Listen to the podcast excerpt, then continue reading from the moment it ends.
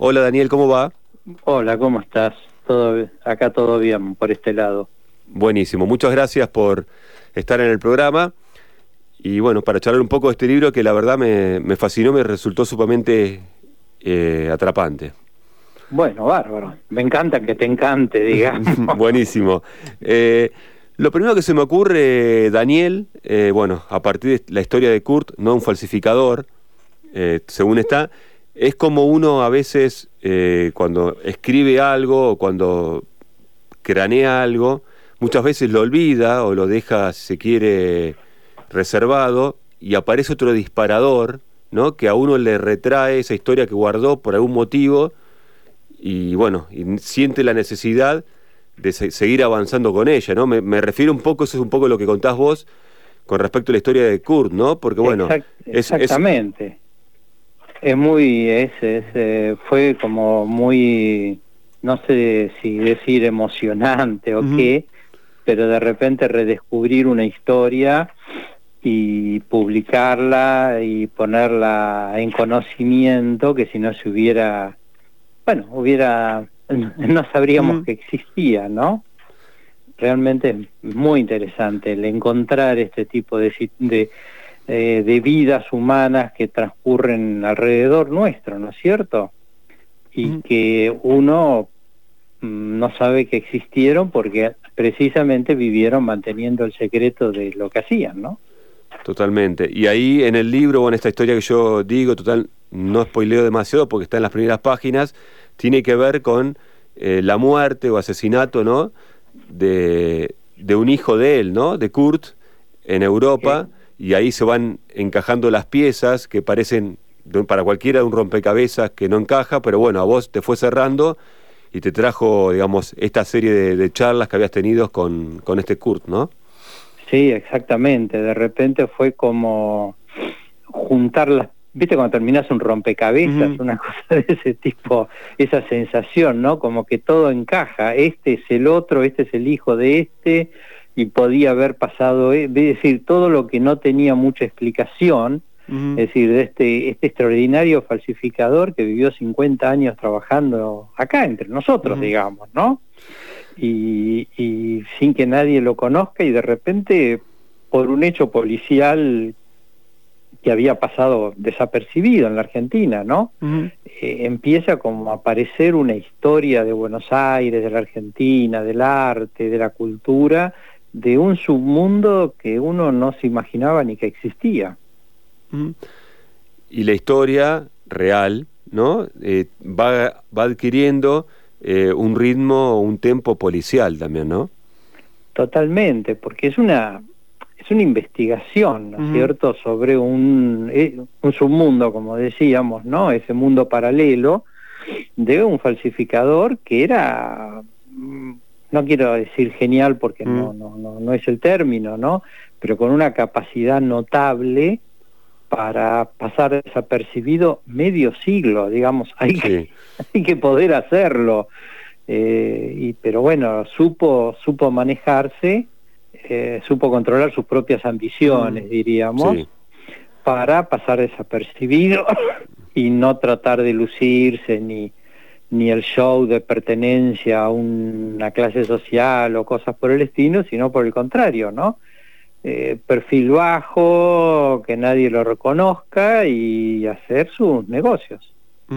Totalmente, porque una cosa eh, muy interesante que marcas en el libro, Daniel, es, a diferencia de su hijo, ¿no? que encuentra la muerte, él precisamente evitó la ostentación, eh, bueno, y hacerse visible, ¿no? Porque para el negocio... Claro, el otro además se fue a vender esas cosas a París y bueno, terminaron pegándole un tiro. Eh, eh, pero por eso, digamos, ese no, no supo controlarse a sí mismo y terminó pobre, digamos, pobre, desgraciado, ¿no? Pero fíjate, además es todo como un como una espiral de engaños, ¿no? Porque es el hijo engañando al padre, a la familia, eh, todos son engaño tras engaño, no sabes quién es quién, hasta el nombre es falso, el apellido es falso, eh, todo es eh, como un, universo falso que al final de cuentas, si uno lo piensa, es como el mundo de hoy en día, porque vos prendés la televisión y, o ves una película, todo es ficción, ¿no es cierto? El actor no es, no es, no está actuando, es otra persona que está haciendo de otro. Y, bueno, ese universo de ficción también pasa en la realidad, ¿no? Y esto es lo, lo que a mí me fascinó, descubrir ese mundo, ese mundo de falsificaciones que hay alrededor nuestro. Y además, eh, lo interesante, bueno, de la historia de Kurt es también desde su infancia y adolescencia, ¿no? Porque, bueno, eh, está toda esa etapa también eh, formando parte desde la adolescencia, arrancado desde el seno de su familia, su familia de alguna manera falsificando o negando, escondiéndolo, ¿no? A partir de, unos hermanos que habían muerto, fallecido, ¿no? Y bueno, para evitar que se sume las, al ejército nazi, ¿no? Sí, sí, sí, sí. Después toda su huida, huida de Alemania nazi, de la mm. guerra, un pibe, pensaba que tenía 15 años, ¿viste? Suponiendo que le creamos, ¿no? Sí, sí. Pero bueno, si no tenía 15 tendría 16, es lo mismo. y escapándose de la guerra y comiendo, de, sacando la comida a los cadáveres y digo, una cosa realmente terrorífica para poder llegar hasta, hasta la Argentina. Al final muchos de nuestros abuelos o bisabuelos les pasó lo mismo, ¿no? Tuvieron que escaparse y, llegar como fuera, pero ya acá armó una vida en el puerto, a escondidas, hasta que consiguió un documento falso también, ¿viste? Todo, todo es un mundo de falsedades y de este hombre que quiere como yo creo que en el fondo como una venganza, ¿no? Mm. Contra ese mundo que lo maltrató, que lo violó, que digamos, ¿no? Que, que, perdió a su familia, perdió todo, y su venganza fue el engaño, ¿no? El engañar a todos. Lamentablemente termina pagándolo el hijo, ¿no? Con la muerte. En el libro, eh, la historia de Kurt, falsificador, editado por Planeta, eh, aparece eh, algo también interesante que uno, o por lo menos uno sospechaba, yo no estoy muy en el tema, salvo algún caso puntual, pero que es moneda corriente, evidentemente, el tema de la falsificación en el mundo del arte, ¿no? Y de hecho esa, esa cuestión de que muchas veces en los museos o los dueños de colecciones privadas no saben que tienen una pieza falsificada, ¿no? Por supuesto, pero mm, digamos, hoy ya estamos cada vez más... Eh, con Internet y con toda esta apertura, digamos, desde el mundo de la comunicación, estamos sabiendo más de que gran parte del mundo del arte es falso o está mal atribuido. Los argentinos diríamos que es trucho, pero bueno, viste, es una es una cosa que es prestigiante, que es de pertenencia, que es eh, que bueno, está bien, ¿no? pero el precio es ese, el caer en, en lo que no es verdad, creyendo que es verdad. Hoy, por supuesto, existen técnicas ya para, digamos, Kurt probablemente hoy, en 2023, no podría haber sobrevivido, porque hoy la tecnología te permite cosas extraordinarias. Pero en la época que a él le tocó, del 45 al 90 casi, eh, era un mundo muy simple, donde la gente creía en la palabra del que vendía.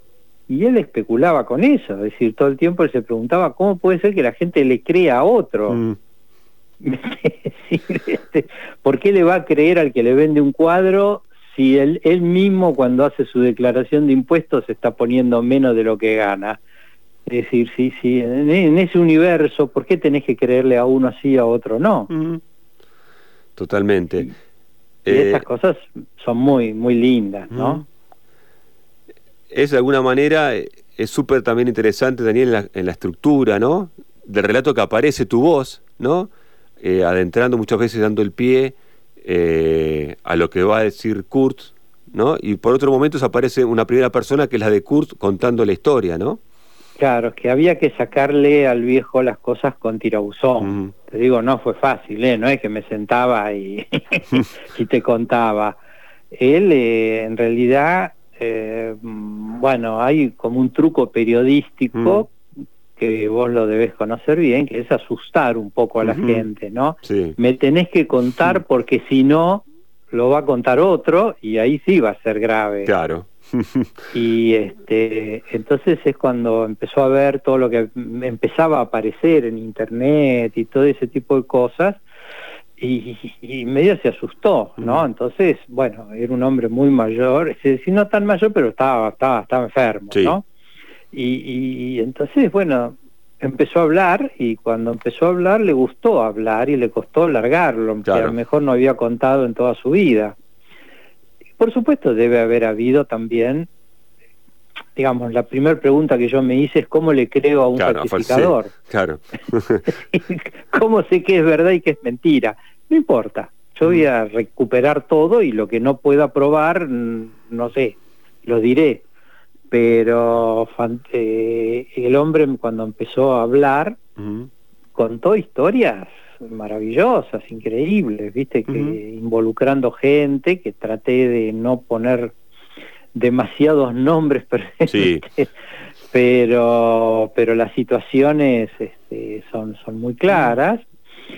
Involucrando instituciones museos policías este expertos mm, digamos hay es un mundo donde entran muchos no y a la hora de ser receptor de esta historia, Daniel, ¿sí? lo que decías vos, cómo creerle a un falsificador, una persona que hizo de la falsedad toda su vida, ¿no? Un emporio, es pensar un poco esta cosa, cuestión también de Zenone Vero Ventrovato, ¿no? Por supuesto, por supuesto, pero la historia hay cosas que quedan afuera porque son como exageradas. Sí pero muchas sí, incluso mm. algunas las termino contando yo porque son verdaderas y mm. son reales y se pueden comprobar. Claro. Entonces eh, era esa mezcla de, que de repente lo que él contaba no era suficiente y había que eh, contarlo uno, porque bueno, uno se hace carne ¿no? de, las cosas y, termina eh, involucrado, pero ese te digo, cuando yo lo, terminé de armar, digo, este personaje, eh, este personaje es porteño 100%. Mm. Habrá nacido en Alemania, habrá sido lo que fuera, pero pero era 100% un típico personaje argentino, ¿no? El, tengo entendido, eh, si apunté bien, que estas eh, memorias, digo, las grabaciones y los escritos están en, fechados entre 2005 y 2010, ¿puede ser? Sí, Bien. Creo, creo, si la memoria ya no me falla, sí, en estos años. Bueno. Sí, porque fue muy largo, mm. porque estaba muy enfermo y, y, el hombre, cuando estaba bien me contaba, pero por ahí pasaban meses y bueno, había que esperar, ¿viste? Mm. Y ahí, bueno, eh, también se plantea esta cuestión de que tenía Alzheimer, ¿él, no? Sí, sí, tenía un, un tipo de Alzheimer que no, no, no sé cómo, cuál es el nombre, y de repente tenía así momentos, especialmente al principio, ¿no? Este, tenía momentos en que se iba, ¿viste? Y no, no, no, no había, tenías que cortar e irte porque no, no, no volvía. Pero, pero cuando estaba lúcido era te retrucaba todo, ¿eh? te digo, teníamos una discusión eh, tremenda, ¿viste? Porque era un hombre muy lúcido y se ve que era un hombre muy inteligente, es decir, no por falsificador, era tonto o inculto. Tenía una cultura muy de la calle. Pensá que cuando llega a la Argentina es un chico casi analfabeto, no escolarizado, es un pibe que se forma y aprende en la calle, incluso toda la vida usó términos que vos te das cuenta que eran palabras lunfardas, ¿no? este, pero que bueno, las aprendió viviendo y sobreviviendo en la calle y eso es mm, lo hizo un personaje más interesante, ¿no? Un adolescente... sí, sí, perdón, no, no, no, se quería hacer pasar por un tipo de la, de la aristocracia mm. que hablaba con la voz impostada, sino por el contrario, siempre con esa idea del perfil bajo, trataba de hacerse el sencillo, el modesto, el que, viste, el simple. Sí, pasar desapercibido, ¿no?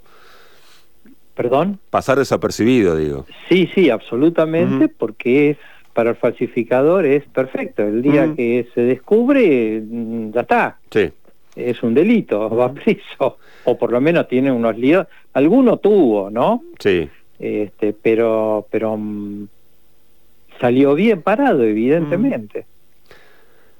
Un adolescente de 15, 16, ¿sí? ahí también la edad puede estar falseada, eso digamos, ahí no hay mucha documentación al respecto, ¿no? Porque llega sin documentos y adquiere un documento falso. Eh, le modifican el nombre cuando llega, ¿no? Le agregan una H.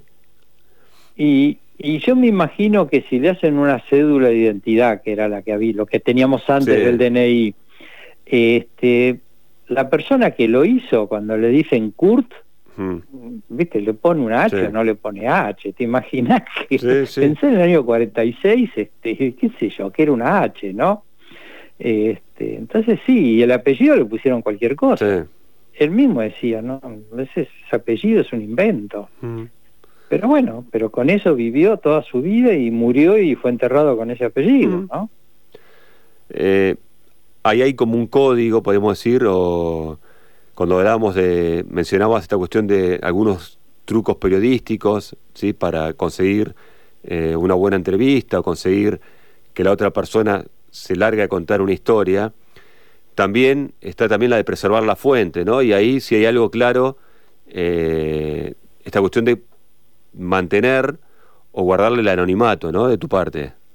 Y bueno, yo tampoco puedo jugar su o no, no, no quiero jugar sucio. Para jugar sucio lo hizo él. Sí. Pero, pero yo no, y menos con eh, una familia. Claro. Que mm, los hijos, los nietos, este, ya habrá bisnietos, este, no tienen la culpa, ¿no es cierto? De nada, es decir, no son responsables de nada. Entonces, mejor manejarlo con la discreción necesaria como para, eh, sin, sin falsear la historia que a mí me cuentan, este, tampoco involucrar a gente inocente, ¿no es cierto? Eh, pensaba, no tiene nada que ver, pero me, me, acordó, me acordé cuando leía el libro cómo Rodolfo Walsh se encuentra con la historia de Operación Masacre, ¿no? De manera totalmente azarosa, y bueno, eso lo, empuja a hacer una investigación y bueno, a ver qué pasó. Y pensaba, Daniel, ¿cómo te llega a vos el primer eh, el indicio de la, de la existencia de Kurt? ¿no? ¿Cuál fue, digamos, el primer momento en que te llegó ese nombre y atrás esa historia? Mira, yo la verdad eh, me acordé, pero me acordé porque él me hizo acordar. En realidad, el primer momento yo tuve que, fue en un sanatorio, un hospital, digamos, que tuve que internar a una persona de la familia, así de urgencia, y en la cama de al lado había un viejo que se puso a hablar. Y yo, viste, no le di la más reverenda bolilla, pero me dijo, soy Kurt con H, y eso me quedó. Y hablaba el viejo, viste, yo no daba bolilla. Y después mucho después, me lo encontré en un geriátrico, donde tuve que internar a, otro familiar, digamos. Y entonces iba de visita, qué sé yo, y me lo encontré y él vino a saludarme a mí. Me dijo, usted no se acuerda, pero, viste, yo soy Kurt, el que estaba en la cama de al lado. Viste, y bueno, y ahí empezó a comentar varias cosas de la Segunda Guerra Mundial y cosas así, y me enganchó, digamos, viste, como que me llamó mucho la atención, uno está atento a las cosas interesantes. Y ahí es cuando, bueno, surgió la idea de empezar a sonsacarlo y después a entrevistarlo. Bueno, cuénteme, cuénteme esto, cuénteme lo otro. Parece que como siempre, viste, volvía para atrás, me hablaba de cosas que no divagaba o se ponía a contarme de una vacación que en Mar del Plata, qué sé yo. uno lo que quiere son los datos jugosos. este, entonces, bueno, viste, había después que limpiar toda, todas esas conversaciones para que además sea algo transmisible a los demás, que eso quede en un libro razonable y que quede los jugosos, ¿no? el resto de la vida cotidiana. Pero te digo, a mí lo que me pareció increíble es la capacidad de engaño mm. que llegó a tener este hombre, ¿no? Cómo, cómo, cómo se le ocurrían, todo el tiempo se le estaban ocurriendo otras cosas. uno está más acostumbrado al falsificador que se dedica a falsificar, por ejemplo, cuadros de Pirulo, de alguien. Y se pasa 40 años haciendo cuadros de esa persona porque le salen bien.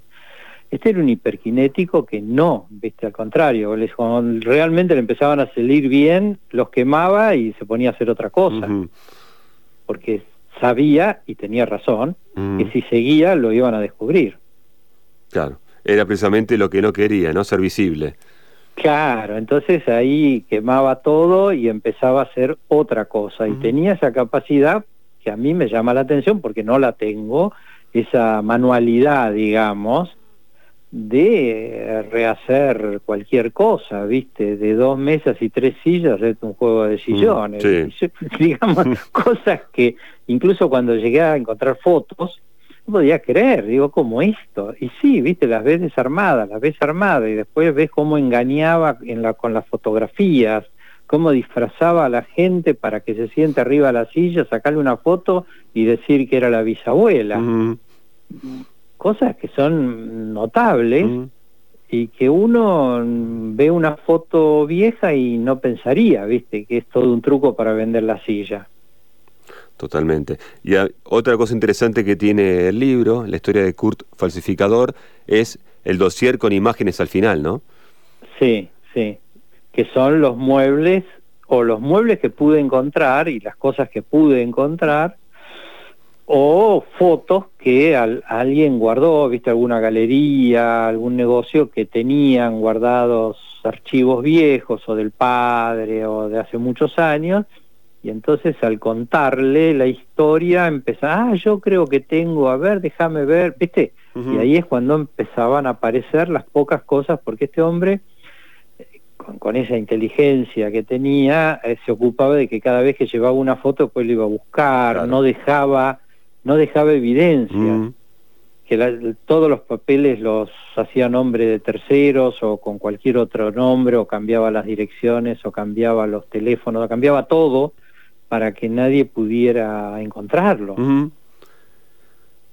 Te hago la última pregunta. sí. Sí, sí. Te hago la última pregunta, Daniel, que me interesa, eh, que tiene que ver, sin esas charlas, eh, a lo largo de esos cinco años, y con intermitencias y bueno, distintos, eh, podríamos ser, ciclos, eh, con mayor, charlas más jugosas, menos jugosas. En algún momento Kurt eh, llegó a decirte eh, cómo se sentía al observar la falsificación realizada. Si alguna vez, no sé si orgullo, se podía jactaba de eso o le era indiferente. No, lo que pasa es que no podía, él lo que sentía es que no tenía que decir nada. Eh, no podía expresarlo. Entonces sí, yo supongo que había un toque de orgullo, mm. pero mm, pues es que siempre me dio la sensación de que estaba hablando con un artesano, no con mm. un artista. Bien. Cuando uno habla con artistas, eh, el artista tiene una forma de ser y por supuesto siempre está orgulloso de su creación, digamos, ¿viste? A todos nos gusta lo que hacemos. Sí. Digamos, eh, o por lo menos si hacemos cosas que nos gustan, eh, después nos sentimos bien. Eh, él es como que era su trabajo, ¿no? Es una frase que él repetía, una muletilla, de que uno es lo que tiene que ser y eso es lo que es, y nada más. Como que el mundo te lleva a hacer algo y eso es lo que uno hace. Como que no hay opciones. Sí, sí y bueno, yo no estaba muy de acuerdo, pero bueno, no importa, es lo que él opinaba.